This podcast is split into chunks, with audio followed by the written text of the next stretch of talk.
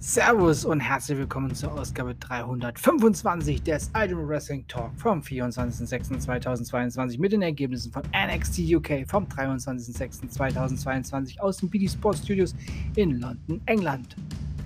Ashton Smith wurde als verletzt gemeldet. Er und Oliver Carter mussten die NXT UK Tag Team Championship somit abgeben. Später gibt es dann ein Ausscheidungsmatch. Ela Dawn besiegte Myla Grace. Saray besiegte Nina Samuels.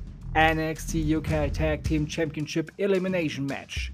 Brooke Jansen und Josh Briggs besiegten die Familie. Dave Mastiff und Jack Stars sowie Mark Andrews und Wild Boar und sind nun die neuen NXT UK Tag Team Champions.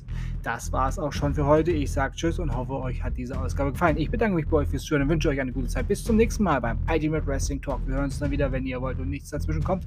Morgen früh mit WWE, Friday Night SmackDown, NXT Level Up, AEW Rampage und WWE Main Event, die XXL Pago zum Wochenende. Denkt immer daran, alles ist besser mit Wrestling. Bleibt gesund und sportlich. Euer Manu.